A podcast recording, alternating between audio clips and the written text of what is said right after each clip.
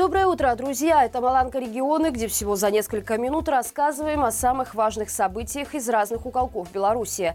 Если вы думали, что власти про вас забыли, то мы точно нет. Поэтому пишите в наш анонимный телеграм-бот о проблемах в вашем регионе. Мы обязательно о них расскажем. В Беларуси увеличена численность войск, входящих в состав Западного оперативного командования. Для этих целей была проведена мобилизация 6 тысяч человек.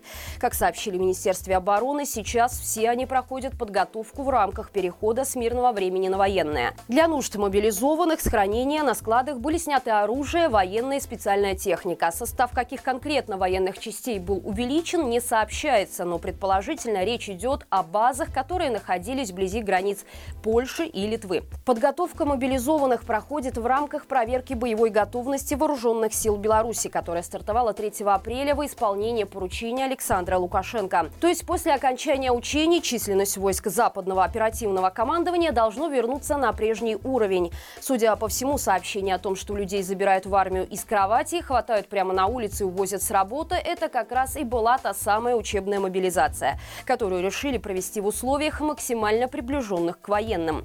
Последняя Последняя проверка боеспособности вооруженных сил Беларуси была проведена в прошлом году. Она была объявлена внезапно и продлилась с 13 по 19 декабря. За коррупцию в Гомеле осудили семерых должностных лиц БелЖД. Среди обвиняемых был и бывший руководитель регионального отдела Григорий Дворок. Их обвинили в хищении путем злоупотребления служебными полномочиями, дачи и получения взятки, а также служебным подлоги. По данным следствия, сотрудники БелЖД использовали для личных нужд имущество, которое приобреталось для предприятия. Это были кровати, тумбы, матрацы, а также бытовая техника. Им также вменили в вину злоупотребление при совершении закупок. Имущество приобреталось по завышенным ценам, а разницу в ценах должностные лица присваивали себе. Все эти действия продолжались три года. Самое суровое наказание было вынесено начальнику филиала строительно-монтажного поезда на станции Гомель. Он получил пять лет лишения свободы в колонии усиленного режима. А вот бывшему начальнику Гомельского отделения железной дороги Григорию Двороку суд назначил наказание в виде четырех лет лишения свободы со срочкой исполнения приговора на два года.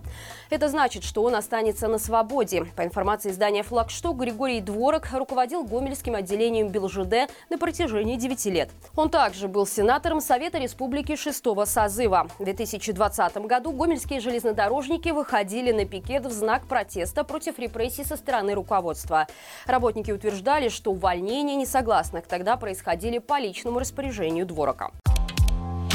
На дорогах Гомельщины замечены гаишники с автоматами. Вооруженные патрули видели как минимум в Ветковском и Реческом районах. По наблюдению местных жителей, милиция стоит на трассе М10 около кафе «Максим» с 10 апреля. Правда, останавливают не всех. Похоже, что просто наблюдает за автопотоком. В Ветковском районе, по официальной версии, сотрудники ГАИ уделяют внимание транспортным средствам, перевозящим грузы.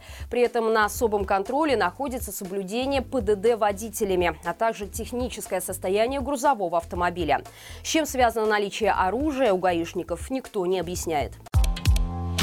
В Березинском районе сельчане возмущены работой автопарка. С начала апреля автобус по маршруту Березино-Белавичи вышел в рейс всего дважды. Об этом рассказала жительница деревни Михеевичи Березинского района зампредседателю Минского болсполкома Денису Курленко во время прямой линии. По словам женщины, она пыталась звонить в автопарк и добиться ответа от директора. Но он только обещает, что разберется, а по факту ничего не меняется. Обращение в районный совет депутатов также не дали эффекта. В начале года в местной газете писали, что автопарк закупит нужное число транспортных средств. И подобных проблем не будет. Но на деле и этого не произошло. Зампред облсполкома внимательно выслушал женщину и пообещал разобраться с проблемой. Правда, как он это сделает, если автопарки по всей стране нуждаются практически в полной замене транспорта, а водители автобусов уже давно одна из самых востребованных профессий в стране, Курленко не объяснил. Но общение с электоратом – дело не хитрое. Главное – вовремя пообещать. Следственный комитет предъявил обвинение 60-летнему водителю автобуса «Варшава-Минск», который попал в аварию в Дзержинском районе в октябре прошлого года. Тогда на 22-м километре дороги Минск-Дзержинск он врезался в погрузчик, выехал в полосу разгона, где столкнулся с легковым автомобилем. После этого автобус съехал в кювет, врезался в деревья и опрокинулся. В автобусе находились два водителя и 61 пассажир.